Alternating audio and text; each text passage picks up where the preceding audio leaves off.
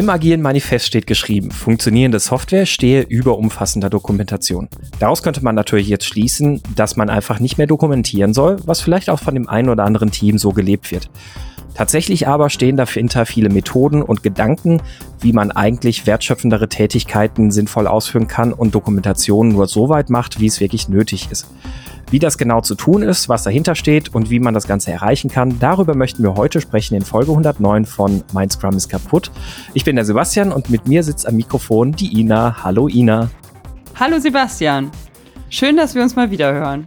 Schön, dass wir uns wieder hören. Lang ist es her tatsächlich. Also wir haben uns ja länger nicht mehr gehört, als eine letzte Folge veröffentlicht wurde, weil auch der Schnitt der letzten Folge ein bisschen gedauert hat. aber, ja. aber wir können, wir können damit jetzt noch sagen, frohes neues Jahr. Genau, ja, frohes Neues. Mal gucken, ob es drin bleibt oder ob wir das rausschneiden. Das kommt drauf an, wann wir es schneiden. Genau. Und, und wir, ich, ich merke, wir sind ein bisschen aus der Übung, weil man tatsächlich jetzt äh, ungefähr nach vier Minuten Aufnahme endlich mal in der Folge sind, weil ich fünf Anläufe für die Einleitung gebraucht habe.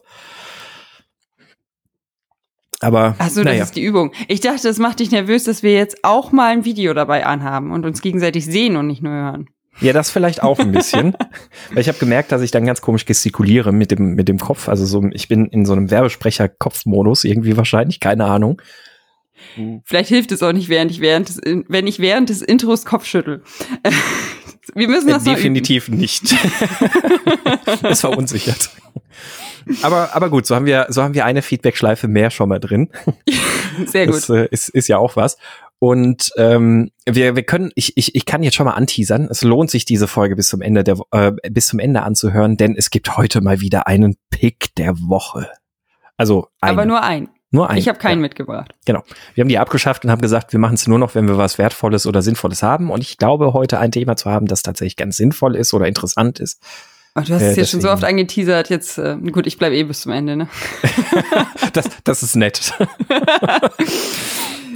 Ja, ja. Wir, wir möchten heute über agiles Dokumentieren sprechen. Ähm, das heißt, wirklich die, den Gedanken aus dem agilen Manifest mal aufzugreifen. Äh, da steht ja im Englischen dieser Satz oder dieses äh, Working Software over Comprehensive Documentation, im Deutschen sinngemäß funktionierende Software über umfassender Dokumentation.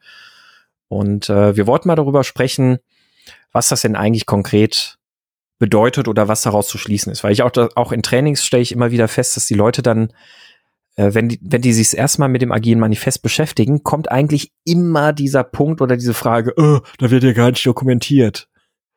Ähm, ja, obwohl, hast du auch schon gehört, oder? Ja, natürlich. Also überall. Aber der Satz sagt ja schon alles. Also über oder mehr als. Also das heißt ja nicht, dass man den Rest komplett weglässt. Ist, glaube ich, auch äh, äh, also steht ja auch im agilen Manifest unten in der Ecke, das soweit lesen die meisten gar nicht. Der, das, ähm, wortwörtlich weiß ich es jetzt nicht. Obwohl wir die Sachen auf der rechten Seite sehr schätzen, heißt es, dass wir einfach nur die linke Seite höher priorisieren. Also das genau, ja, heißt nicht, dass man mehr Wert ganzen, zu sprechen, ja. Genau, mehr Wert zu sprechen. Also dass wir die Rechtsseiten weglassen, wozu ja. dann zum Beispiel die Doku gehört. Aber man kann es sich ja immer einfach machen. Ne? Das ist ja, ist ja bei ganz vielen Sachen. Also wir haben ja, wir hatten ja, glaube ich, auch schon mal drüber gesprochen, dass ja auch dieses, äh, das, das White Paper zum Wasserfallmodell von, von Royce, ähm, dass das ja da auch offensichtlich nur so weit gelesen wurde, bis das erste Mal dieses Modell gezeichnet wurde. Und dann haben sich alle gedacht, oh super, das machen wir jetzt. Und das weiter unten steht, eignet sich nicht für komplexe Tätigkeiten. Hat offensichtlich irgendwie dann wieder niemand gelesen. Manche lesen ja auch weiter äh, und, und fangen dann sogar noch bei den Prinzipien an. Und äh, da kommt ja dann noch die effizienteste und effektivste Methode, Informationen innerhalb eines Entwicklungsteams zu übermitteln, ist im Gespräch von Angesicht zu Angesicht und beziehen sich dann darauf, dass man ja nichts dokumentieren braucht, weil man ja alles im Gespräch miteinander, also hm. von Angesicht zu Angesicht bespricht. Hm. Das Hab ich auch schon äh, erlebt. Das, das ist ein guter Punkt. Äh, da, da, da, da bringst du gleich einen Punkt auf, der, der ist auch noch interessant zu beleuchten, nämlich so sowas wie Meeting Minutes und sowas, ne? Also wie, wie sinnvoll sind Meeting Minutes? Sind ja auch eine Form der Dokumentation letztlich. Ja, das stimmt. Das, ja. Äh, also das, das, das, der, der, der springende Punkt, glaube ich, an der Stelle ist, dann vielleicht können wir dann auch einfach schon die Folge komplett schließen, ist einfach äh, ja, du musst ja nicht, du musst ja nicht alles, alles festhalten, aber irgendwie so Entscheidungen dann irgendwie nochmal nach außen tragen, ist vielleicht dann ganz, ganz hilfreich. Ne? Sie einmal prägnant auf den Punkt bringen, damit einfach nochmal für alle klar ist, was haben wir denn jetzt besprochen? Wie sind wir verblieben? Ähm, aber ich bin jetzt auch kein Fan davon, ein komplettes Meeting zu dokumentieren. Nee, so. m -m. nicht, also das ist auch kein Mensch immer, also die kom so komplette Protokolle oder sowas, also ja. umfangreiche, jeder, jeder Satz, der gesprochen wurde, jetzt ein bisschen überspitzt gesagt. Ähm, nee, da bin ich auch kein Fan von. Aber es, genau, ich, ich kenne es halt auch, auch, also wenn wir jetzt bei Meetings bleiben, dass man jedenfalls so die wichtigsten Entscheidungen einmal, also bei uns ist es dann wirklich einfach im, im, Slack kurz in die Gruppe schreibt, dass es dann jeder im Team die Möglichkeit hatte, der jetzt bei dem Meeting vielleicht nicht dabei war, trotzdem das nochmal nachzulesen, mhm. was, was da passiert ist und ja. also das mitkriegt. Und, und in der Regel muss so eine Information ja auch selten über einen unendlichen Zeitraum persistiert werden. Also meistens ist die Information oder so eine Entscheidung ja dann für ein paar Wochen vielleicht relevant. Also genau. das, das wichtig dann dafür für den Zeitraum das mitzukriegen. Also ich habe auch schon ab und zu mal die Erfahrung gemacht, dass man dann irgendwann mal nach Monaten vielleicht mal festgestellt hat, ah, warum haben wir das damals so entschieden? Dann war es nochmal hilfreich, irgendwie nochmal nachschlagen zu können und zu sagen, ach so, die Entscheidung kam zustande, weil, ähm, weil man, also das, ich, ich habe nicht mehr die genaue Situation vor Augen, aber ich weiß noch, dass wir irgendwann im späteren Verlauf von dem Projekt einfach wussten, dass wir, dass wir eine Sache anders machen mussten, als wir es zuvor gemacht haben. Also wirklich so eine, so eine Kehrtwende quasi an, an der Stelle zu machen. Und da, ähm, da war es für uns hilfreich, nochmal zu überlegen, warum haben wir das damals gemacht, weil wir gesagt haben, okay, wir wollen jetzt keine vorschnelle Entscheidung treffen, wir wollen das jetzt nicht zu, äh, also wir wollen das jetzt nicht überstürzt wissen, sondern es wäre nochmal hilfreich zu verstehen, warum wir damals gesagt haben, wir wollen das so und so machen. Ähm, hat ein bisschen Kontext mitgegeben, aber war jetzt nicht essentiell. Also ja, ist am Ende, gut. am Ende ist es ja dann auch so, dass du sagen musst, ja gut, wenn wir aber jetzt aufgrund der, des jetzigen Wissens zu dem Schluss gekommen sind, dass wir es so und so machen sollten, dann ist das halt so. Also dann. Ja, also das ist, ja, da würde ich jetzt auch sagen, ist vielleicht auch irgendwie ein bisschen Glückssache, in Anführungszeichen, ob man dann jetzt die richtigen Entscheidungskriterien immer mit aufgeführt hat oder nicht. Weil sonst, also das ist ja halt dann genau die Krux. Also wie viel schreibe ich, dass es nicht zu viel Arbeit da reinfließt äh, nach jedem Meeting und dass ich es aber, ja, auch nachvollziehen kann für vielleicht in einem halben Jahr, Jahr. Genau. Ähm, ja. Das und meistens, meistens würde ich dann auch noch so weit jetzt gehen, also wenn wir, wenn wir noch kurz über das Thema Meetings noch, noch sprechen, letztlich sollten sich ja Sachen, die sich aus Meetings ergeben, irgendwie ja in der Arbeit niederschlagen. Das heißt, wahrscheinlich entsteht daraus ein neues Ticket oder ein neuer Task oder ähm, ein Eintrag auf ein Product Backlog oder sonst irgendwas. Ähm, und meistens reicht das eigentlich ja dann schon. Das, ja. Also dann, dann brauchst du auch nicht mal irgendwo noch was zu dem Meeting oder sowas dokumentieren, sondern die Dokumentation ist das, was daraus entstanden ist. Nämlich neue Product Backlog Items oder veränderte Product Backlog Items oder sowas. Ne? Super Überleitung. Ähm, ah. Ich habe auch schon oft gehört, wir brauchen keine Dokumentation, alles Wichtige steht im Quellcode selber. Uh, okay. Mm, mm. Möchtest du erstmal deine Meinung dazu sagen?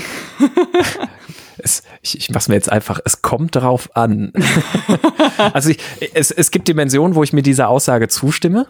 Ähm, also viele Teile ähm, des, des Systems und des Systemverhaltens sollten sich sicherlich aus dem Quellcode erschließen. Das heißt aber nicht automatisch, dass keine Dokumentation an keiner Stelle notwendig ist würde ich ja. sagen. Also gehe ich mit und also ja, ich finde auch im, im Code steht ja, dass das Wie, also es umgesetzt ist oder mhm. aber nicht warum. Also äh, teilweise, also trotzdem braucht man ja vielleicht noch mal, also das sind wir auch schon mit einem Thema. Also für wen soll denn die Dokumentation sein, wenn das jetzt zum Beispiel für ein späteres Wartungsteam sein soll? ähm, braucht es schon ein bisschen mehr Doku als, als nur den Code, beziehungsweise findet es wahrscheinlich auch einfach sonst gar nicht die richtige Stelle. Mhm. Also ähm, kann das gar nicht komplett überblicken. Ähm, und selbst wenn du es selber geschrieben hast, also ich habe mal gelesen, ähm, ein Mensch kann 30.000 äh, Codezeilen noch überblicken, also so, dass er relativ schnell was wiederfindet. Mhm. Aber also wenn du es selber geschrieben hast. Aber ähm, ja, viele Programme haben halt mehr.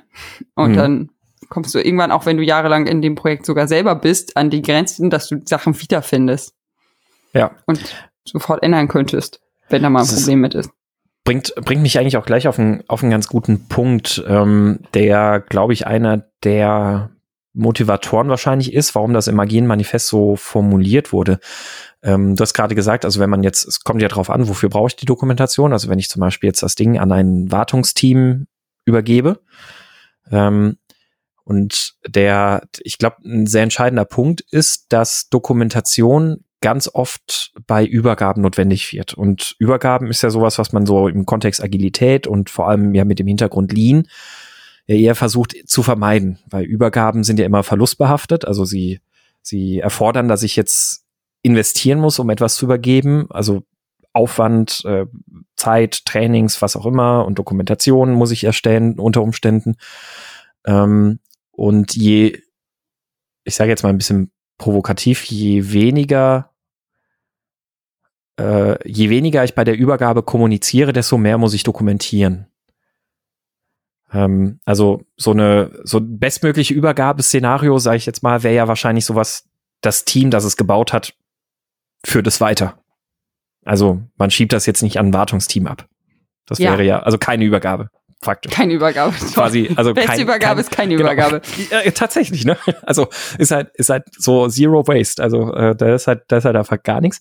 Ähm, so ein bessere Übergabe, wenn eine Übergabe sein muss, wäre ja dann irgendwie, ich äh, habe jetzt Leute aus dem Übergabeteam, die jetzt eine Zeit lang in dem Kernteam dann irgendwie mitarbeiten, die es irgendwie noch bauen und dann wird das zusammen in einem Team fortgepflegt und dann wird sich sozusagen die Teamkonstellation ändert sich Stück für Stück. Ähm, dann fließt das Wissen halt auch kontinuierlich weiter und dann brauche ich auch gar nicht so viel äh, Übergabe, weil wenn ich jetzt einfach nur eine Übergabe mache in ein neues Wartungsteam, dann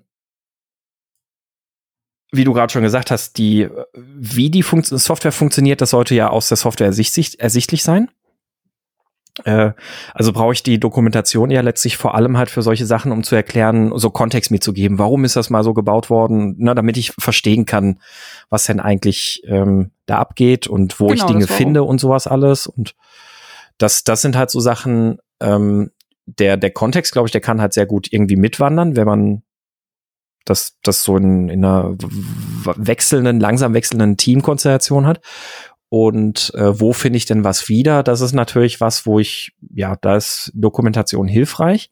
Aber auch da gibt es dann natürlich Wege zu sagen, wie kann man sich denn eigentlich auch solche Aufwände noch mehr sparen? Also wie kann ich ähm, wie kann ich noch mehr dafür sorgen, dass ich solche, ähm, wo finde ich was wieder oder wie installiere ich was oder sonst irgendwas möglichst klein mache in der Dokumentation. Und das, glaube ich, ist dann schon irgendwie so, so ein bisschen so der Kernpunkt, wenn wir hier so über technische Dokumentation zumindest mal sprechen. Ähm, was was denn irgendwie so damit gemeint sein könnte, von wegen äh, funktionierende Software steht über über umfassender Dokumentation und wie das Ganze umzusetzen ist. Und ich, weil ich glaube, da gibt es ja verschiedene Kontexte. Das gibt ja so ein bisschen so den das Anforderungs- und Produktlevel, also auf auf Produktebene Dokumentation und Dinge fortführen, dann auf der technischen Ebene natürlich und dann noch so wahrscheinlich auf der äh, operativen Ebene, also der Betrieb von dem ganzen Ding. Ähm, ich glaube, das sind wahrscheinlich so ein bisschen so drei Ebenen.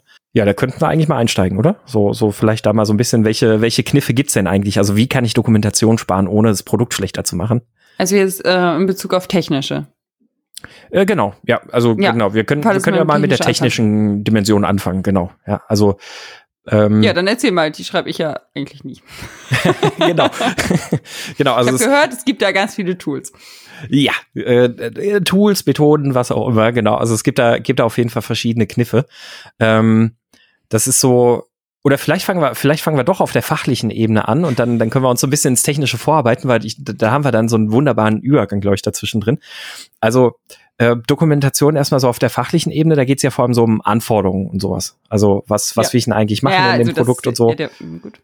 Äh, ja, ja, also wahrscheinlich, wahrscheinlich schon ganz offensichtlich, ne? Also da sind natürlich ähm, äh, User Stories nicht das Format, wie User Stories geschrieben sind, sondern die Methode, die ja eigentlich hinter User Stories steckt, ist ja da schon ein ganz entscheidender Punkt. Also äh, wir haben ja, glaube ich, in unserem User Stories Podcast auch schon mal drüber gesprochen und haben das an der einen oder anderen Stelle erwähnt. Unter User Stories verstehen die meisten Menschen ja immer nur dieses, dieses Format, wie etwas formuliert Als, ist. äh, möchte ich. äh, Weil, Weil, genau, ja. was auch immer, genau. um, ja, genau. Und dahinter steht ja aber eigentlich diese 3C-Methode, also Card, Conversation und Confirmation. Also die, äh, Card ist einfach diese Beschreibung, also das, was ich da schreibe, diese Überschrift, die passt halt auf ein Zettelchen. Das ist so eine ganz einfache Gesprächsgrundlage sozusagen. Dann habe ich eine Conversation, also ich äh, arbeite jetzt raus, was sind die Das essentiellen Gespräch Dinge. von was, Angesicht zu Angesicht. Genau, das Gespräch von Angesicht zu Angesicht. Ähm, und dann schreibe ich eine Confirmation in meiner eigenen Sprache, also derjenige, der es umsetzen muss, nicht nicht der andere, sondern derjenige, der es umsetzen muss, das, das Team in dem Fall, schreibt dann auf, okay, wie haben wir das jetzt verstanden? Daraus, aus dem, was wir mit dir jetzt gesprochen haben, schließen wir diese Akzeptanzkriterien. Ist das korrekt? Okay. Ja, also gut, also ja, bei Akzeptanzkriterien gehe ich mit, aber also ich kenne schon, also dass es meistens der PO schreibt oder dass man das so nochmal gemeinsam beim Refinement dann durchgeht. Und ähm, ja, also dann, also beim Planning dann auf jeden, also ey, keine Ahnung, weiß man eigentlich dann nicht mehr genau, wer jetzt welche Zeile geschrieben hat sozusagen, Nee. aber äh, ähm, genau, unterm Strich halt kommt dabei raus, alle haben das gleiche Verständnis und jede, jedes Akzeptanzkriterium gleich verstanden. Ge- Genau, richtig, ja. Also ich, ich, ich finde es halt meistens effektiver, wenn die Person, die etwas umsetzen muss, äh, selbst die Fragen stellt, um sicherzustellen, Ja, Fragen, genau. dass sie es ja. richtig verstanden haben. Also es quasi in ihren Worten nochmal festhalten. Ja, okay. Äh, so macht halt dann das, das Gegenübersetzen, wenn sie dann im Sprint sozusagen arbeiten. Dann, dann meistens nochmal einfacher. Aber letztlich, also Kern halt eben also Haben dieses Card. Conversation und Confirmation, ähm, wodurch ja wirklich ganz viel Dokumentationsarbeit beim Thema Anforderungen sozusagen wegfällt. Und alles, was ich, was ich da auf der verbalen Ebene nicht übertragen kann, lässt sich auch schlecht über umfassende Dokumentation übertragen. Vielleicht ist hier und da dann hilfreich, dass ich mal noch so kleine Skizzen zeichne oder kleine kleine Modelle mache irgendwo wo nötig, ne, genau Mockups oder dass ich vielleicht, wenn es um technische User Stories geht, also irgendwelche Schnittstellen, APIs oder irgendwas, dass ich dann halt ähm, äh, sehr schlanke Schnittstellenbeschreibungen irgendwie dann auch mitgebe, was ich brauche, damit mir die Schnittstelle funktioniert, so wie ich sie nutzen möchte. Aber dann dann, dann ist es halt wirklich nur an dem Punkt, wo ich es wirklich brauche, wird was in der Form nochmal dokumentiert, aber ich fange halt nicht an, ein großes Lastenheft irgendwie erstmal vorab zu schreiben, in dem ja hätte, wäre, Genau. wenn und sonst was alles drinsteht und Sachen ausformuliert sind, die im Gespräch vielleicht ganz offensichtlich zu klären werden und dann nur Genau. in eine Akzeptanzkriterium runtergeschrieben werden können. Ne? Ja, und da habe ich oft festgestellt, dass dann also eine fachliche Dokumentation sozusagen weggelassen wird, weil ähm, dann, ja, man sagt, ja, wir haben ja die User Stories und äh, ist ja auch schön hier sortiert, wenn man zum Beispiel noch eine User Story Map hat, dann kann man das ja super übersichtlich alles erkennen.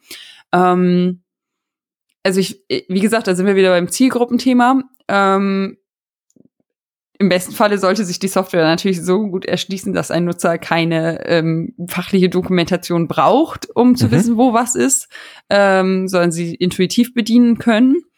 Ähm, da muss man halt also schauen, was ist das für eine Software, was sind und wie sind unsere Nutzer aufgestellt. Also ich, gut, ich glaube, keine Ahnung, um jetzt irgendwie so eine App wie äh, keiner liest eine fachliche Doku über, wie benutze ich Instagram oder wie benutze ich Facebook, also entweder den 14-Knopf oder Ja, genau. ähm, ne? Das Ding ist halt doof.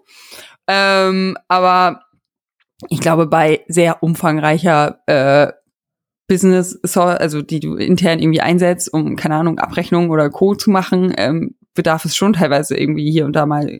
Ist halt ja die Frage, ob du es zum Beispiel mit einem kleinen Infotext dann jeweils in der Software auch hinterlegst. Das ist ja, finde ich, Mhm. auch eine Art von Dokumentation.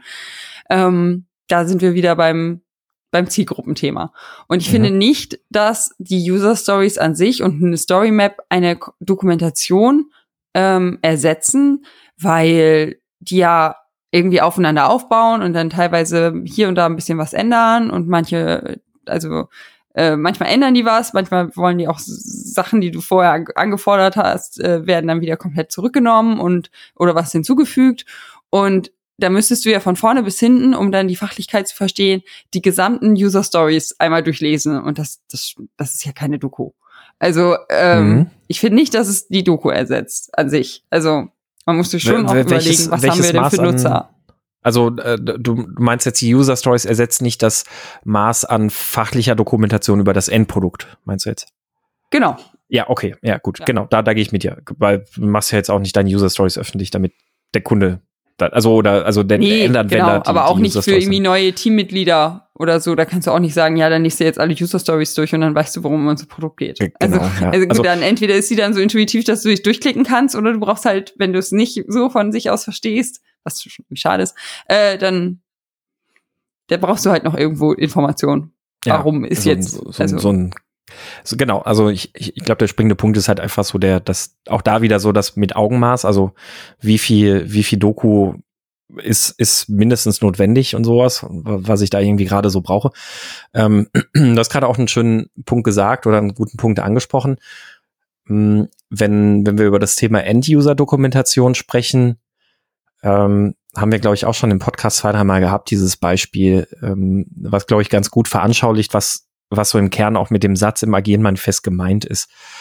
Ähm, wenn ich Dokumentation erstelle, ist das ja grundsätzlich per Definition im Lean-Kontext Waste, also Verschwendung.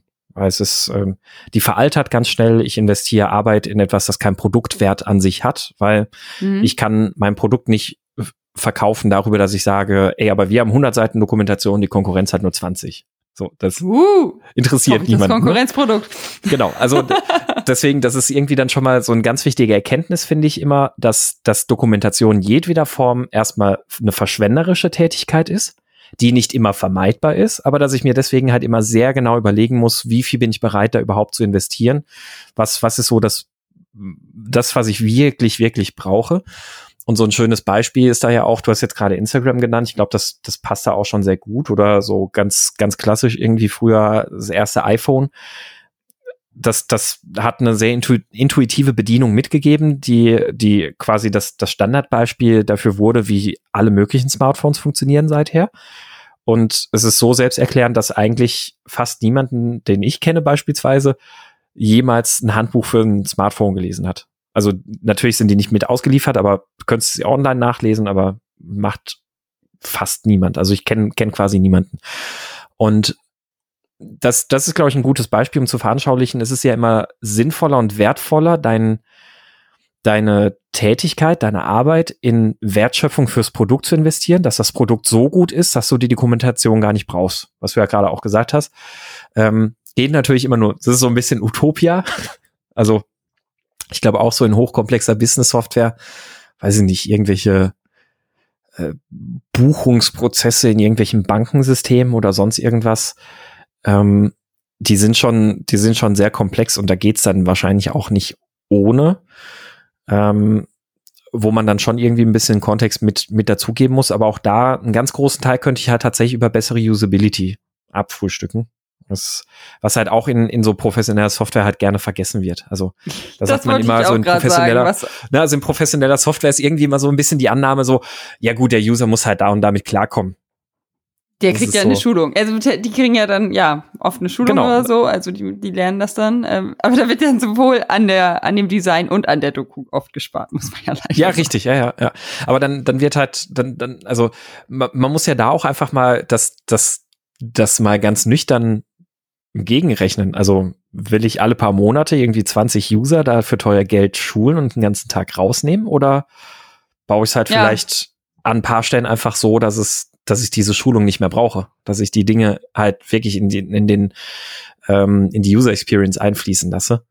Ähm, es, es ist natürlich, wie gesagt, das ist so, so ein bisschen sehr absolutistisch oder ein bisschen, bisschen vielleicht Richtung Utopia, aber es ist halt letztlich, das ist halt so der Kern, der ja hinter den ganzen Überlegungen ähm, steht, wo man, wo man dann schon immer gucken muss, wie können wir das besser machen. Und ich glaube, ein ganz entscheidender Punkt ist dafür auch zu verstehen, wie ticken meine User denn überhaupt.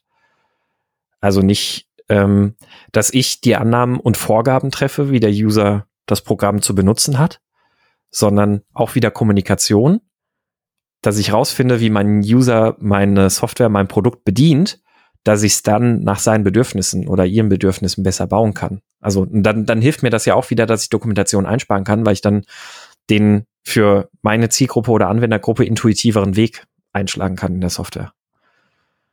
Ja, Customer Journey und Co. Ja. ja. klar. Also das sind ja sowieso, äh, wenn man ein Review zum Beispiel richtig machen würde und echte äh, Stakeholder oder echte Kunden dabei hätte, dann ja, würde mhm. genau das ja. Feedback ja kommen. Und dann würdest du ja automatisch intuitiver bauen. Ja, und das, das ist, glaube ich, so, so ein bisschen dieser gesamte Kontext. Also, ich glaube, da sind wir jetzt sehr schön halt gestartet, so von dieser User Story 3C-Methode zu, zu wirklich halt diesem Kontext. Also dies, dies User Stories ist halt nur so das, das i-Tüpfelchen, aber das steht halt dann methodisch, genau wie du sagst, ne, Customer Journey und was weiß ich, was nicht alles, so viel mehr dahinter.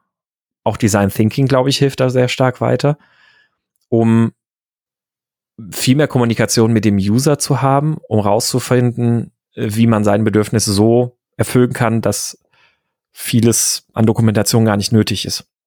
Ja, also. Wo mir gerade so ein typisches Produkt einfällt, wo man eigentlich auch erwarten würde, dass man keine Doku braucht. Und ich letztens verzweifelt eine gesucht habe. Äh, wir haben jetzt überall hier so kleine Google Homes in verschiedensten Räumen und es haben manche Funktionen einfach nicht funktioniert, obwohl die stehen, dass, also obwohl online steht, dass das zu funktionieren hat.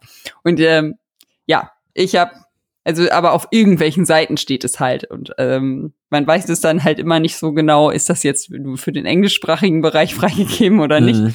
Und ähm, ja, also da, da ist mir gerade zum Beispiel eingefallen, wo ich dachte, da wäre mal eine, eine also es, es gibt wohl ein paar Google-Seiten, aber da sehe ich überhaupt nicht mit, den Versionen und so. Also es ähm, mhm.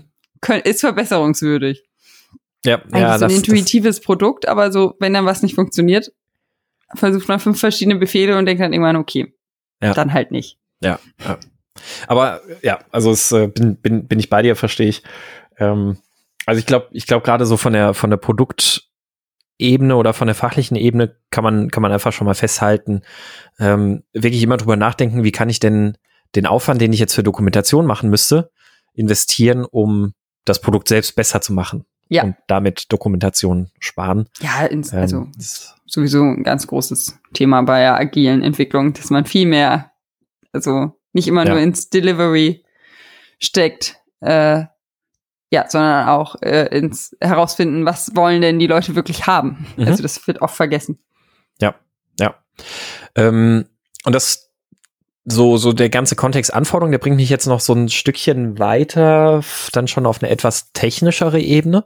Ähm, also wo was, was sehr gut helfen kann, um den Kontext, also dies, dieses Verständnis über was macht denn das Produkt eigentlich, auch im, auch entsprechend äh, im Produkt äh, oder auf der technischen Ebene quasi zu dokumentieren. Und das ist ja auch schon eigentlich fast jetzt ein, ein altes, ganz altes Thema, ist Behavior Driven Development, BDD.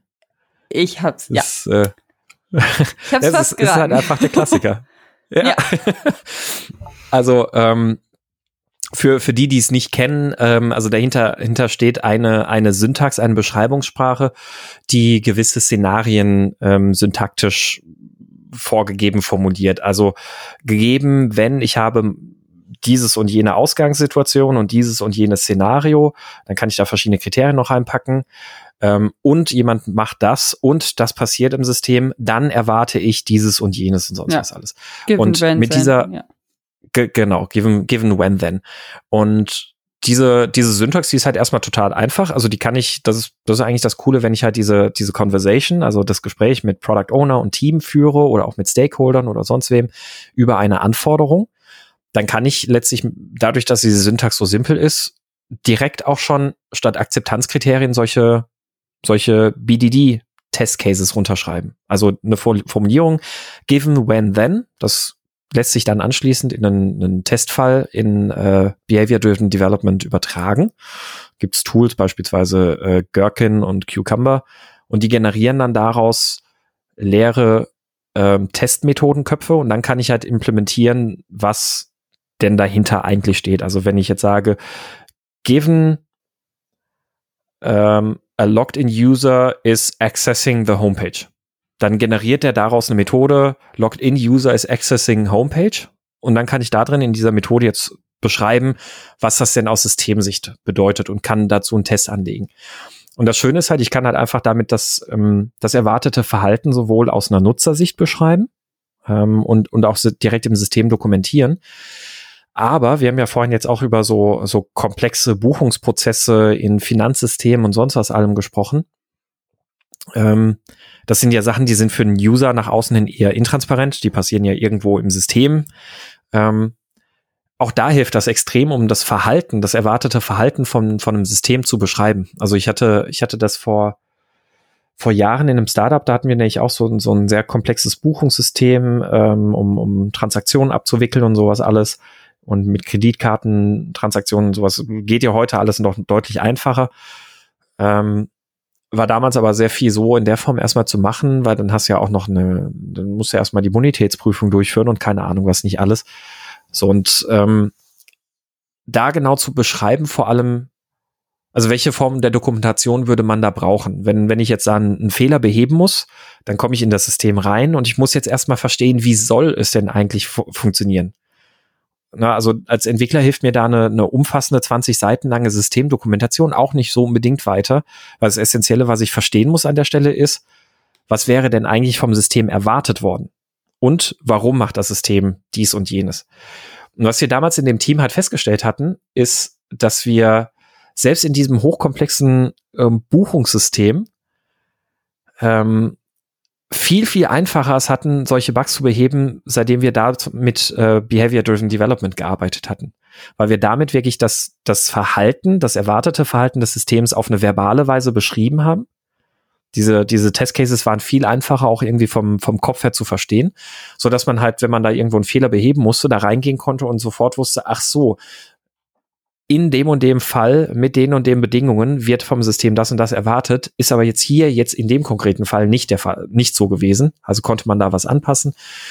Und das war eine tolle Form der Dokumentation, die, die genau an der Stelle war, wo man es brauchte und nicht mehr erzeugt hat oder nicht mehr Aufwand verursacht hat, als, als es nötig war.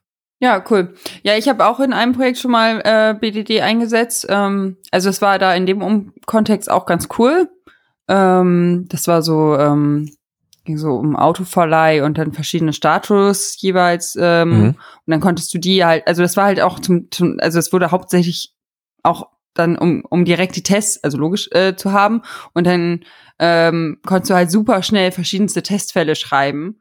Ähm, weil, ja, weil, weil es super schnell zu verknüpfen war durch die Status und sowas.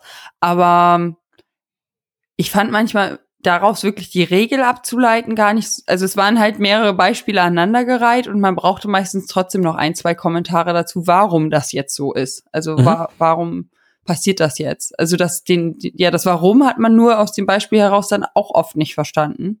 Mhm. Ähm, also jetzt als alleinige Doku schwer zu lesen. Und ähm, also so um es wirklich so wie es also wie ich es verstanden habe, wofür BDD ist, dass dann wirklich die Business People einfach die ähm, Anforderungen schreiben und es dann auch später zum Testen direkt nutzen können. Ähm, also dass das so in einem Rutsch passiert. Ähm, also ich ja, habe das immer nur, so, äh, dass man dann auch wirklich ähm, die einzelnen Codezeilen in der Entwicklungsumgebung haben, äh, zu schreiben musste. Und also zum Beispiel, die, die Business-Leute arbeiten ja dann meistens irgendwie mit Jira zum Beispiel und da gab es, also es gibt wohl Tools, aber also es hat nie funktioniert, das vernünftig zu verknüpfen, dass der dann auch wieder die gleichen Zeilen wiederfindet. Also, dass du nicht mhm. jedes Mal überlegen musstest, ja, wie genau war die jetzt, damit der dann auch den Glue-Code, also wo dann, also, ne, wo das dann der, der mhm. entsprechende Code da rangeklebt ist, äh, wiederfindet. Ähm, und man nicht ein neues äh, Szenario aufmacht. Und das, mhm. also das, ich, also das hat auf jeden Fall, es ist jetzt auch schon ewig her, vielleicht gibt's da mittlerweile auch bessere Tools, aber das hat, äh, das hat nicht gut funktioniert. Mhm. Ich habe die, also, die äh, Jira-Verknüpfung tatsächlich nie benutzt, muss ich gestehen. Also ja, ist, äh, um's dann wirklich, und ja, und also die Business-Leute, also arbeiten ja seltenst in der Entwicklungsumgebung. Ja. Also diese Idee dahinter, dass das wirklich so die, die Sprache für alle war, sozusagen, konnte ich leider nicht so umsetzen. Das fand ich schade. Ja. Wobei, wobei auch da würde ich wieder sagen, ähm, wenn die Businessleute das schreiben, ich glaube, dann besteht auch ganz schnell wieder die Gefahr, dass, dass das jetzt plötzlich wieder die Kommunikation ersetzt. Ähm, also ich, ich, ich hatte, ich hatte BDD tatsächlich immer dann so eingesetzt, dass, dass wir als Team quasi so, wie wir Akzeptanzkriterien schreiben, haben wir für uns einfach BDD-Testcases dann formuliert. Okay. Im Gespräch mit den Stakeholdern, Businessmenschen und sowas allem. Also ne, wir hatten, wir hatten halt wie im Refinement und sowas halt einfach unsere Gespräche mit denen. Und dann haben wir das halt aufgeschrieben, ähm, zusammen aufgeschrieben, aber sie haben es halt, halt trotzdem also das, was das Team sozusagen dann formuliert hat in diesen BDD-Test-Cases, hat der Stakeholder ja dann auch gesehen und konnte dann, also hat das dann auch verstanden. Also das, ah, das okay. war dann nochmal, hat ja, aber auch dann so einen Vorteil. Ne? Also die haben das dann auch mitgesehen und konnten dann auch gleich sagen, ah, Moment mal, nee, nee, das meinte ich anders.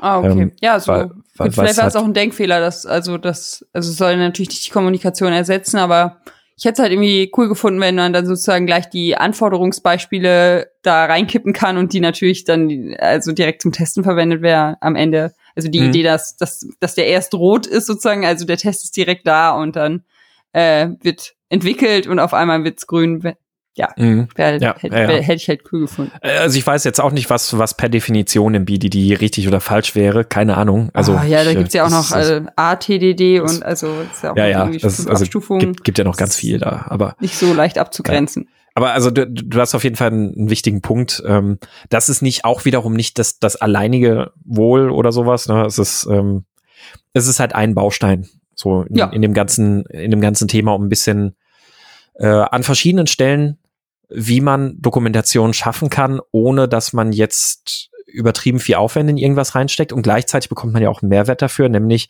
eine Testabdeckung im System. Also was, was ich automatisieren lässt, wo ich einfach weiß, dass das so und so funktioniert ähm, und, und auch mitkriege, vor Regression geschützt bin und sowas alles. Und Test-Driven Development gilt da genauso rein. Also das, das auf der noch tieferen Ebene quasi von, von der technischen Komponente des Systems. Tests beschreiben halt ein Systemverhalten. Sie, sie, sie ja. beschreiben, wie erwartet wird, wie ein System funktioniert. Und das hilft immer, nicht exklusiv, aber es hilft immer, besser zu verstehen, was vom System erwartet wird und ersetzt damit automatisch einfach schon wirklich einen großen Teil der Dokumentation. Nicht alles, aber einen großen Teil. Ja, jetzt kommen wir so langsam rüber ins, ins Technische, was wir schon angeteasert haben. Äh, hast du denn da noch weitere Ideen? Ähm, Tipps. Äh, also das, das, das wäre jetzt so, so auf der Code-Ebene. Das, das andere wäre, wäre dann wirklich so ein bisschen Richtung operative Ebene, äh, beziehungsweise Code-Ebene. Ein Punkt habe ich da tatsächlich noch. Und zwar ist das generell überhaupt auch Code-Qualität an sich. Also je, je besser mein Code geschrieben ist, desto einfacher ist er zu verstehen und desto weniger muss ich dokumentieren. Es gibt immer so einen ganz schönen, so einen, so einen schönen Leitsatz. Ähm, also damit ist nicht gemeint, dass ich im Code selbst auch überhaupt nichts dokumentiere oder sonst was, sondern Kommentare im Code helfen auch einfach weiter so ein bisschen den Kontext zu verstehen und sowas. Aber nochmal Dokumentation nebendran, irgendwie auf einem Blatt Papier oder also in einem Wiki oder sonst was, um den Code zu verstehen. Je sauberer der Code geschrieben ist, desto weniger brauche ich sowas.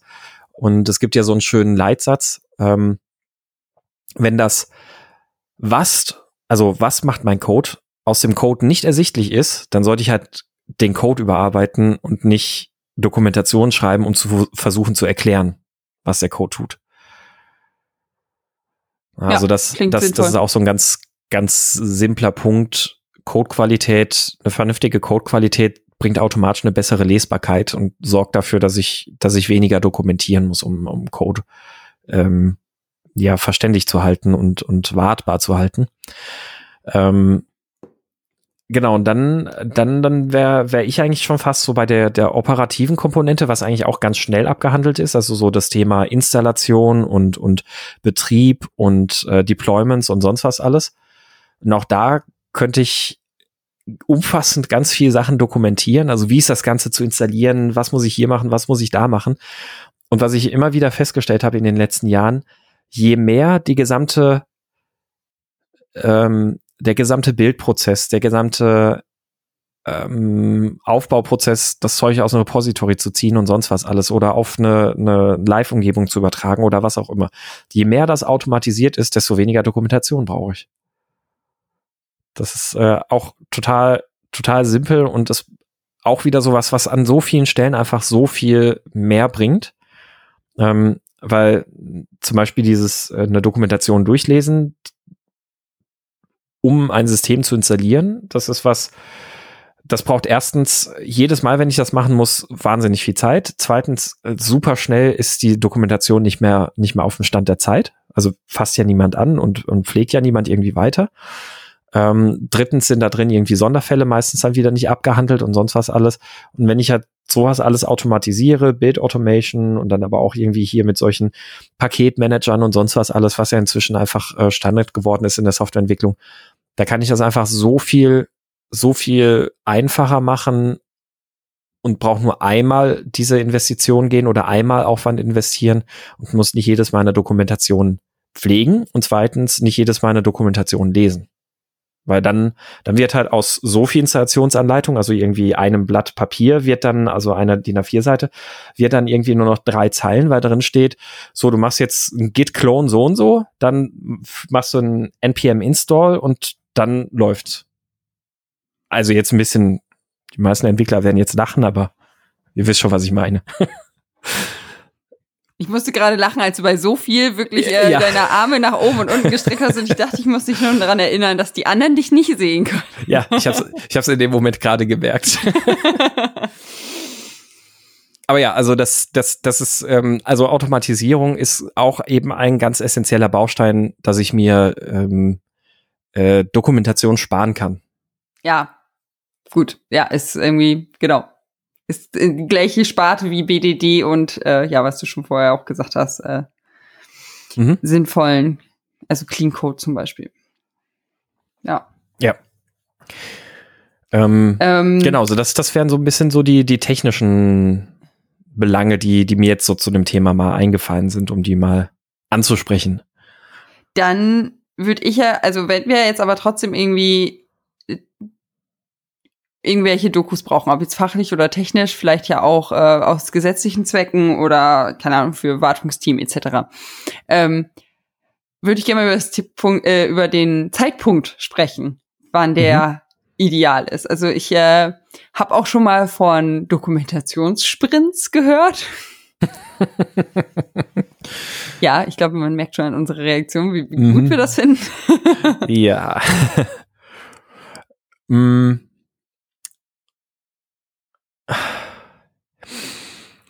Also Dokumentation würde ich schon sagen, also es, es kommt wieder mal darauf an. Also worauf es für mich ankommt, ist, ähm, wie, also der, der, so, so ein Leitsatz, den ich sagen würde, wäre fast Dokumentation so spät wie möglich, weil dann weiß ich, was absolut nötig ist. Worauf ich damit jetzt aber raus möchte, ist, dass bis zu diesem Zeitpunkt, und ich habe dein Kopfschütteln gesehen, äh, dass bis zu diesem Zeitpunkt alles schon unter Berücksichtigung dessen, was wir bis jetzt erzählt haben, stattgefunden hat. Das heißt, dass ich einen möglichst schlanken Weg gegangen bin, mein System so aufzubauen und auch die Usability so zu designen, dass ich letztlich wenig Dokumentation tatsächlich brauche. Und dann mache ich nämlich eher zum Schluss die Dokumentation für das, wo ich weiß, dass ich es brauche. Zum Schluss absolut betrachtet ist vielleicht, also damit meine ich jetzt gar nicht so sehr das Gesamtprojekt, sondern für die einzelnen Bestandteile. Also keine Ahnung, ich, ich habe jetzt in meinem System eine Nutzerverwaltung. Und äh, wenn ich diese Nutzerverwaltung, wenn ich da an einen Punkt gekommen bin, wo ich sage, das ist jetzt so ungefähr das, was wir brauchen, dann, dann kann ich das, was jetzt noch offen ist, vielleicht noch mal auf die Schnelle da ein bisschen was zu, zu beschreiben. Aber mhm ich sehe ich seh schon, ich sehe schon, du bist äh, sehr skeptisch. Ja, also ich weiß so natürlich, also natürlich hat das, das klingt in sich sinnig, aber irgendwie sind wir dann doch bei den Dokumentationssprints am Ende. ähm, und also ich bin ein Fan davon, sich vorher zu überlegen, also wenn ich jetzt wirklich gesetzliche Doku brauche oder so, ähm, sich vorher zu überlegen, für wen, für wen brauchen wir was und ähm, ja. Mhm. ja, vielleicht riskiert man was wegzuwerfen, weil ne, das das kann passieren. Das kann ja auch bei, bei Code passieren während der, der verschiedenen Sprints. Aber ich glaube trotzdem, dass es sinnvoll ist, das zum Beispiel mit in die Definition of Done dann zu nehmen und ähm, jedes Mal so ein bisschen was zu dokumentieren, als da am Schluss ähm, das Riesending zu machen. Und ja. mhm. ähm, also weil es ja einfach auch in dem Moment schneller von der Hand geht, dass dir noch mehr in Erinnerung ist, also dadurch die Doku auch besser sein wird. Davon bin ich überzeugt. Und ähm, ja auch einfach mega ermüdend ist, am Ende einfach nur Doku zu schreiben. Also es soll ja auch Leute geben, die das richtig toll finden, aber also dieses Exemplar ist mir noch nicht untergekommen. Ähm, also die meisten haben da keinen Bock drauf. Mhm. Und also ich äh, bin nicht die geilsten Sprints am Ende. Naja, also ich bin bin voll bei dir. Also so meinte ich das tatsächlich auch gar nicht. Ähm, äh, also mit, mit dem so spät wie möglich, hm, ich versuch's, versuch's anders auszudrücken. Äh, ich, ich hatte mal einen schönen, schönen, schönen Leitsatz irgendwann mal aufgeschnippt und zwar äh, dokumentiere, dokumentiere stabile Dinge, nicht spekulative Dinge. Ähm, also das äh, soll, soll so ein bisschen heißen, ab da, wo du, also wie gesagt, nicht erst, nicht erst am Ende von, von deinem Produkt oder wenn du, wenn du glaubst, fertig zu sein mit dem Produkt oder sowas, sondern, sondern dann, wenn du einen gewissen Teil davon, also ja, vielleicht okay. ist das auch schon so auf User Story Ebene oder sowas. Keine Ahnung, kann man jetzt wahrscheinlich auch ein bisschen drüber philosophieren, aber. Es kommt drauf an. Ja, genau. ja. Aber, aber wenn du, wenn du einen gewissen Punkt hast, wo du sagst, jetzt ist das, ähm, jetzt, jetzt hatten wir das vielleicht auch schon mal einen Sprint in Nutzung, diese einzelne Komponente und sowas. Jetzt äh, haben wir da, da Feedback zu oder sonst, sonst was. Dann, dann schreiben wir dazu noch was oder gucken vielleicht, vielleicht ist das dann auch ein passenderer Weg, dass wir ähm, natürlich als Teil der Definition of Done so eine ganz kompakte Dokumentation da mit drin haben, die wir dann gegebenenfalls halt nochmal anpassen müssen oder ergänzen müssen, vielleicht auch, weiß ich nicht. Ähm, aber definitiv sollte es nicht zeitlich entfernt stattfinden. Ja. Also alleine, also erstmal, weil ja, so, so Dokumentationssprints ist halt auch Mist. Also ist genauso wie Bugfix oder Release-Sprints oder sowas alles. Also das äh, ist alles andere als agil. Und das sorgt ja auch wieder nur für mehr Verschwendung. Weil wenn ich dann irgendwie nach, nach Monaten was dokumentieren soll, was ich irgendwann mal gemacht habe, dann äh, muss ich mich ja selbst meistens erst wieder reinfuchsen. Hat vielleicht manchmal auch den Punkt, dass ich dann vielleicht nur noch das dokumentiere, was wirklich, wirklich notwendig ist an Dokumentation. Ja, und die andere Hälfte vergesse, die vielleicht auch notwendig war. Aber das findet man dann raus. Ja. Nein, aber. Super. Da braucht man aber, gar keine Doku. Man findet dann immer raus, was man noch mal gebraucht hätte. ja. Nein, aber äh, ja, ähm, ja, ja, ich weiß also, aber, also ich glaube, wir sind der gleichen Meinung, wir formulieren es nur anders. Aber ja, ich, ich, ich glaube auch. Also äh, worauf ich letztlich einfach raus will, ist, dass ich, dass ich halt nicht anfange zu dokumentieren, was ich glaube, was alles total schön sich lesen würde in der Dokumentation, sondern dass ich ähm, und auch nicht, auch nicht in einem Punkt, wo das System noch maximal volatil ist, ähm, sondern vielleicht zu einem Zeitpunkt, wo ich schon so ein kleines bisschen was gelernt habe und dann sagen kann, ja, okay, so, so machen wir das jetzt. Weil, also wenn, wenn ich jetzt ein Feature beispielsweise, jetzt dreht sich mein Gedanke gerade wieder, ja, wenn man vielleicht vorher mehr User Journey und sonst was als gemacht hätte, Customer Journey und sowas, dann vielleicht auch schon anders. Aber also nehmen wir mal an, ich baue jetzt ein Feature und dann, dann wird das Release direkt im nächsten, also in diesem Sprint release ich das auch direkt ähm, und stell fest, die User wollen es komplett anders haben. Da muss ich halt im Zweifelsfall die Dokumentation halt auch nochmal komplett anders schreiben. Und ähm, ich hätte mir das vielleicht halt sparen können, indem ich minimal möglichen Aufwand nur in die ja, Dokumentation gut. investiert hätte zu dem ja. Zeitpunkt. Also die dann schon in hübsch und mit Screenshots und zu machen, ist natürlich irgendwie Schwachsinn. Ja, also. genau, ja. Also ich glaube, der entscheidende Punkt ist da halt auch wieder einfach Waste reduzieren. Also ähm, Dokumentation dann ja, aber halt, was ist so das, das absolute Minimum, was ich irgendwie machen kann. Ähm, und, und wie kann ich vielleicht schon bestehende Dinge nutzen, die mir dabei helfen? Also du hast gerade ja rechtliche Dinge angesprochen. Ähm, ich arbeite gerade mit dem Kunden, die ähm, Kreditkartendaten verarbeiten und sowas alles. Und da, da gibt's ja dann äh, internationale Standards für die Datenverarbeitung, die da berücksichtigt werden müssen. Äh, das ist der, der sogenannte PCI-Standard. Und da ist das nämlich tatsächlich auch so, dass da sehr strikte Dokumentationsrichtlinien beispielsweise darüber gelten, wie Codeänderungen ins System gebracht werden. Also das, das heißt, es muss, es muss verifiziert und nachvollzogen sein, dass, dass es äh, Vier-Augen-Prinzip gab bei der Überprüfung vom Code und was weiß ich was nicht alles. Und ähm, auch da haben wir halt geschaut oder die auch schon, bevor ich dazu gestoßen bin, auch schon geschaut, äh, wie, wie können wir das Ganze denn machen, ohne dass wir da jetzt alles mögliche an Formalismen machen müssen, sondern wie können wir das mit den Bordmitteln machen, die wir halt eh schon nutzen, wie wir unsere Tickets durch Jira durchschieben oder sowas halt. Ne? Ähm, also ich habe ich hab noch so, so zwei, drei schlaue Sätze sozusagen hier ähm, auf, äh, auf meinem Zettel stehen, die vielleicht noch so ein bisschen so, so ein paar generelle Tipps oder Hilfestellung für Dokumentation sein können. Äh, ich weiß nicht, ob du noch einen konkreten Punkt hättest, den du ansprichst, sonst würde ich mal die Sätze einfach mal durchgehen und. Nee, mein, mein Zettel ist äh, leer gelesen. okay, dann, äh, dann würde ich sagen, dann gehen wir einfach mal noch schnell diese, diese paar Punkte durch und dann kannst du auch mal äh, dein, dein Selbst dazu geben, was du davon hältst. Ähm, ich muss jetzt gerade mal gucken, ein paar Sachen haben wir hier und da schon angesprochen. Und zwar, mh, auch, auch ein Satz, den ich aufgegriffen habe, den ich sehr, sehr schön fand, ist, äh, gute Dokumentation unterstützt das Gedächtnis der Organisation, ist aber ein schlechter Weg, Dinge zu kommunizieren. Da sind wir vielleicht noch mal so ein Stück weit bei den Meeting Minutes und sowas alles und äh, Entscheidungen treffen und so. Ja. Also beim Gedächtnis gehe ich jetzt 100% mit. Ähm, wenn man sie wiederfindet. Ähm, also das muss auch äh, gut mhm. abgelegt sein. Aber ja, schlechter Weg, das zu kommunizieren. Klar, von Angesicht zu Angesicht ist schöner und also ja, sind wir, glaube ich, alle gleicher Meinung. Ja. Aber es ist jetzt per se zu sagen, dass das, also es gibt ja auch den Spruch, dieses Meeting hätte auch eine E-Mail sein können. Also man kann auch nicht immer alles mit, mit, mit jedem von Angesicht zu Angesicht besprechen. Also ich finde, man muss jetzt auch nicht immer alles, was man schreibt, da kann man aber auch, man kann aber auch darüber diskutieren, ob Meetings denn der effektive Weg sind, um Kommunikation Angesicht zu Angesicht durchzuführen.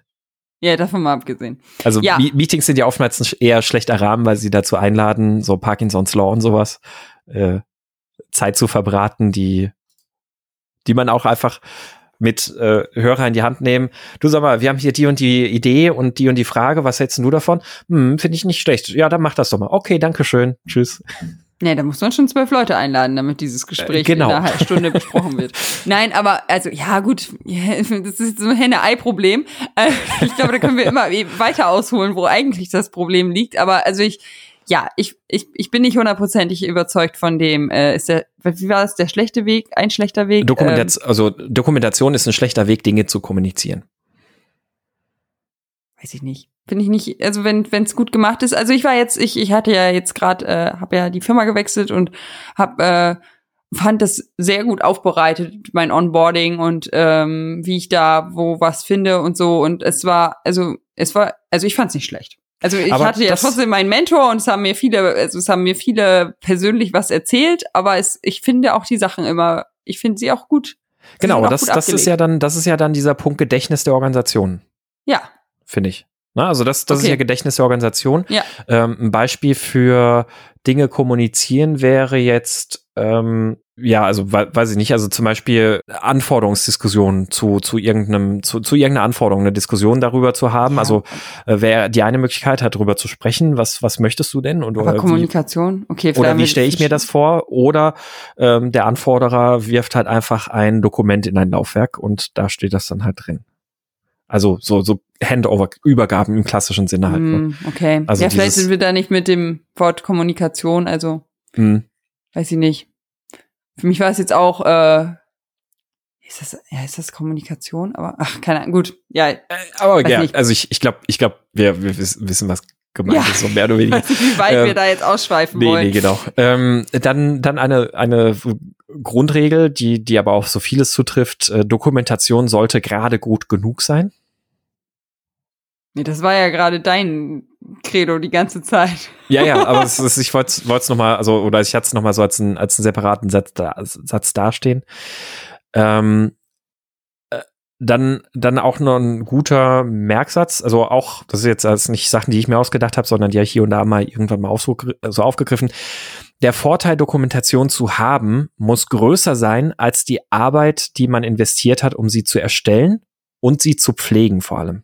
Ja, 100 Prozent. Also Aber sowas von dazu. Also kommen mir auch immer, wenn ich an Dokumentation komme, ich äh, denke ich an ein altes äh, Projekt. Also ich war so am Rande Mitglied, sag ich mal, hab's so am Rande mitbekommen. Aber da wurde wirklich jeder Kram fachlich dokumentiert und es hat kein Mensch gelesen. Und mhm, diese Doku krass. hat 1030 Seiten umfasst, glaube ich, das war mein letzter Stand. Also, und es wurde wirklich bis auf kleinste, jede User Story da fein einsortiert, sag ich mal, und schön geschrieben und so. Also es ist, ja. Aber es hat kein Mensch, glaube ich, jemals gelesen. Und das ist doch so eine, so ein Waste, das ging gar nicht. Mhm. Ja. Und also natürlich, also da bei dem hundertprozentig, das äh, können wir hier gleich mit in die Podcast-Episodenbeschreibung nehmen. Ja. Und, und genauso gibt's halt auch dann auch End-User-Dokumentationen, wo man dann halt so total ausschweift und bis ins kleinste Detail alles Mögliche beschreibt. Und das ist dann, da hat man sich erstens total viel Mühe gemacht und zweitens, dann weiß ich nicht, nach, nach vier Wochen oder sowas wurde das Modul überarbeitet.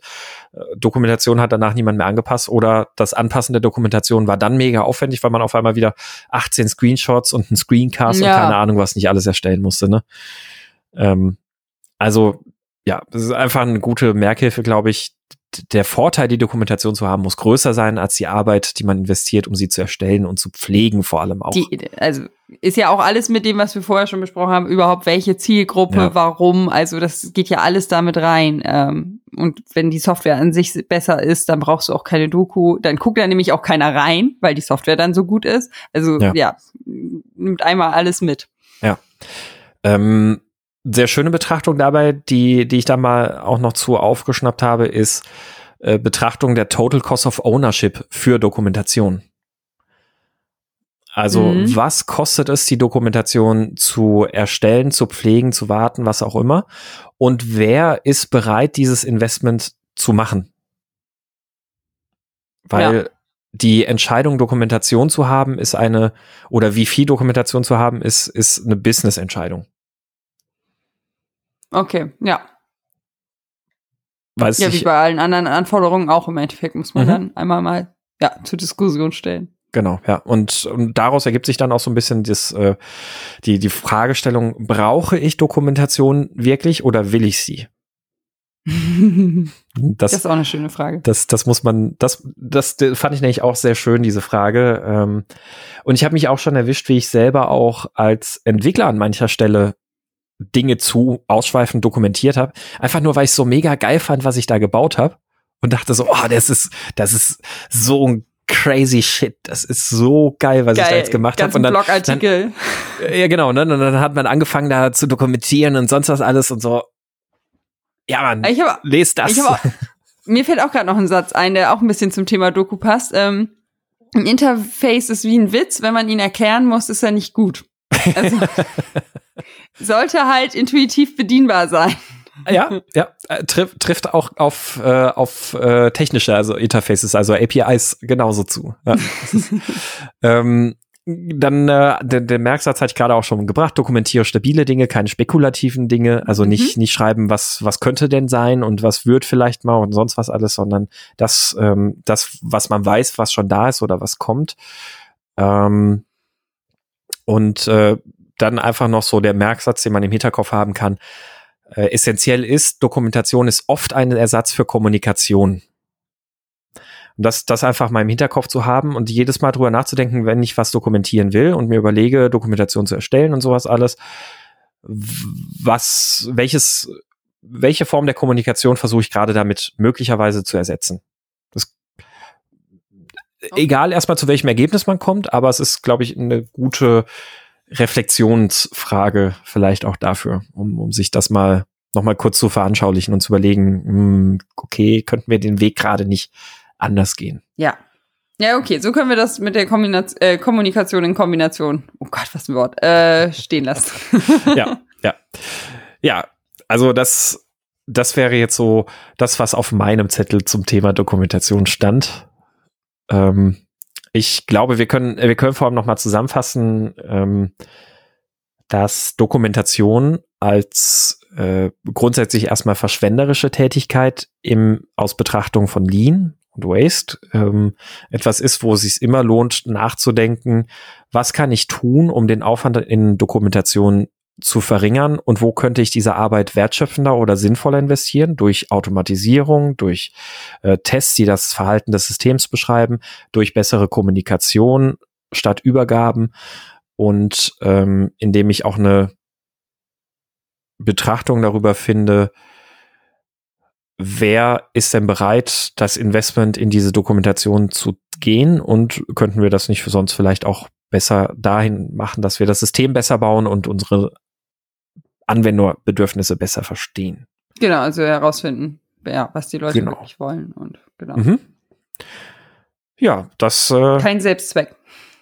Richtig. Dokumentation ist kein Selbstzweck. Ähm, das, ja, Punkt. Punkt.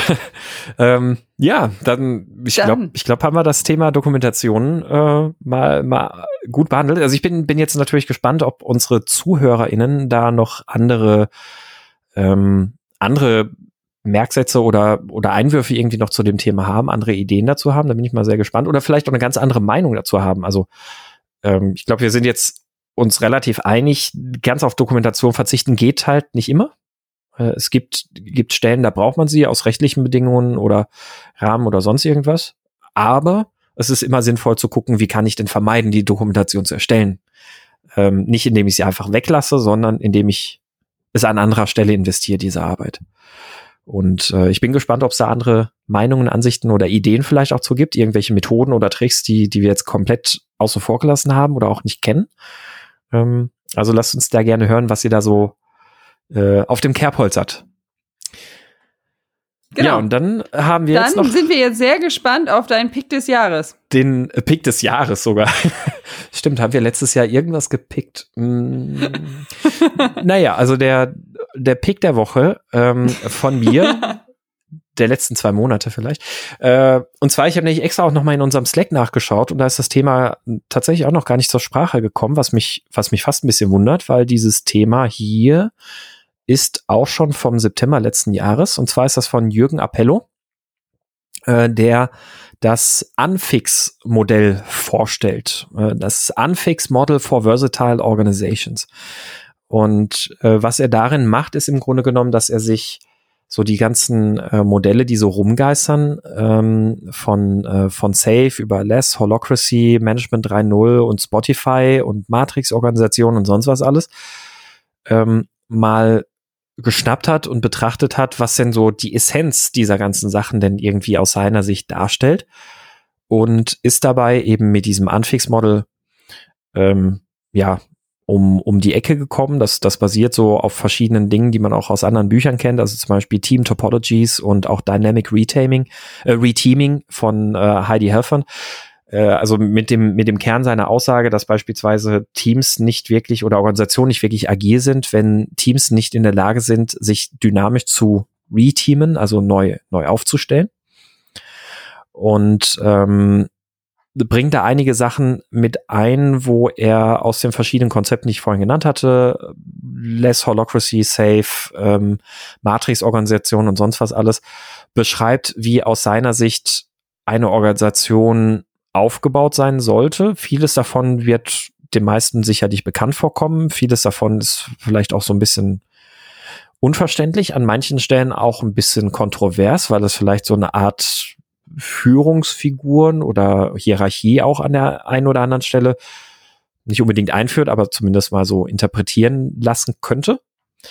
Und äh, ja, ist auf jeden Fall ganz interessant, sich das mal durchzulesen. Das sind so, ich würde sagen, vielleicht zwei, drei DIN A4 Seiten, wenn man es ausdrucken würde. Ähm, also nicht, nicht zu krass. Ganz interessant, das mal sich wirklich einfach mal zu Gemüte zu führen und sich entsprechend ähm, mal auseinanderzusetzen. Vielleicht wäre das auch mal ein Thema bei uns für den Podcast. Äh, wir, wir hatten das jetzt gerade bei, bei meinem aktuellen Kunden, haben wir da auch einfach mal drüber gesprochen. So in der Scrum Master Runde war sehr interessant, da äh, ohne jetzt zu sagen, das ist jetzt irgendwie gut oder schlecht oder sonst was.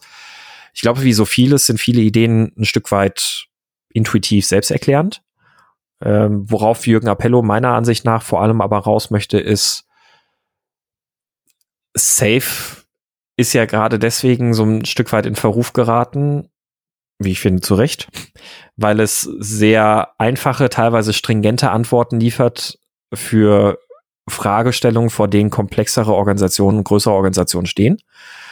Ähm, und äh, ich finde da Anfix eine gute Gegen Gegenstellung, die sehr schnell zu lesen ist, um klar zu machen, dass das nicht automatisch der Schlüssel zum Erfolg ist und auch nochmal sehr stark in den Vordergrund stellt Conway's Law, ne, also dass ähm, äh, ja, also dass, dass die Produkte automatisch auch die Struktur der Organisation widerspiegeln werden. Das heißt also, eine gute Organisation hilft eben auch dabei, gute Produkte zu bauen. Ähm, ja, interessant, sich das mal durchzulesen. Ich bin gespannt auf die Diskussion, die dazu dann vielleicht auch im Slack stattfinden. Und ähm, ich muss mir das auch nochmal durchlesen, das ist jetzt ein paar Wochen schon her. Äh, vielleicht können wir das dann tatsächlich mal in einem Podcast äh, behandeln. Vielleicht finden wir auch jemanden, der zu dem Thema schon was zu sagen hat. Dann dürft ihr euch natürlich gerne melden. Also mein Pick der Woche, das Unfix-Model von For Versatile Organizations von Jürgen Appello und auch die Bücherempfehlungen dazu, die da drin auch genannt sind, aber generell auch gute Leseempfehlungen sind, also Dynamic Reteaming und äh, Team Topologies, die wir natürlich dann auch nochmal in den Show Notes hier verlinken werden. Und äh, ja, mein Pick der Woche. Ja, sehr cool. Werde ich mir auf jeden Fall mal angucken. Ja. ja. Ich kann, ich kann das tatsächlich sehr empfehlen, das zu lesen. Ist, äh, ob, was man daraus macht, ist egal, aber es ist, waren sehr interessante Anregungen auch nochmal. Das äh, kann ich ja, schon mal sagen. Klang das schon. Cool. Ja, dann äh, haben wir es für, für heute, für die erste Folge im neuen Jahr, Folge 109, schon wieder geschafft. Äh, Yay. Nach, nach, nur, nach nur etwas technischen Schwierigkeiten zu Beginn. Ähm, aber das äh, hat ja jetzt dann letztlich alles geklappt. Mir hat Spaß. Wir haben gemacht. uns gehört, wir haben uns gesehen, es hat alles geklappt. Genau. Wir, wir sind schon sehr gespannt, was ihr jetzt zu dem Thema zu sagen habt. Ähm, kommentiert fleißig auf dem Blog, äh, schickt uns eure Kommentare natürlich auch gerne bei, bei ähm, äh, ja, im, im Slack, äh, diskutiert gerne über das Thema im Slack ähm, und natürlich freuen wir uns nach wie vor auch über eure iTunes-Bewertungen. Wenn ihr uns unterstützen möchtet, könnt ihr es gerne auf Steady tun.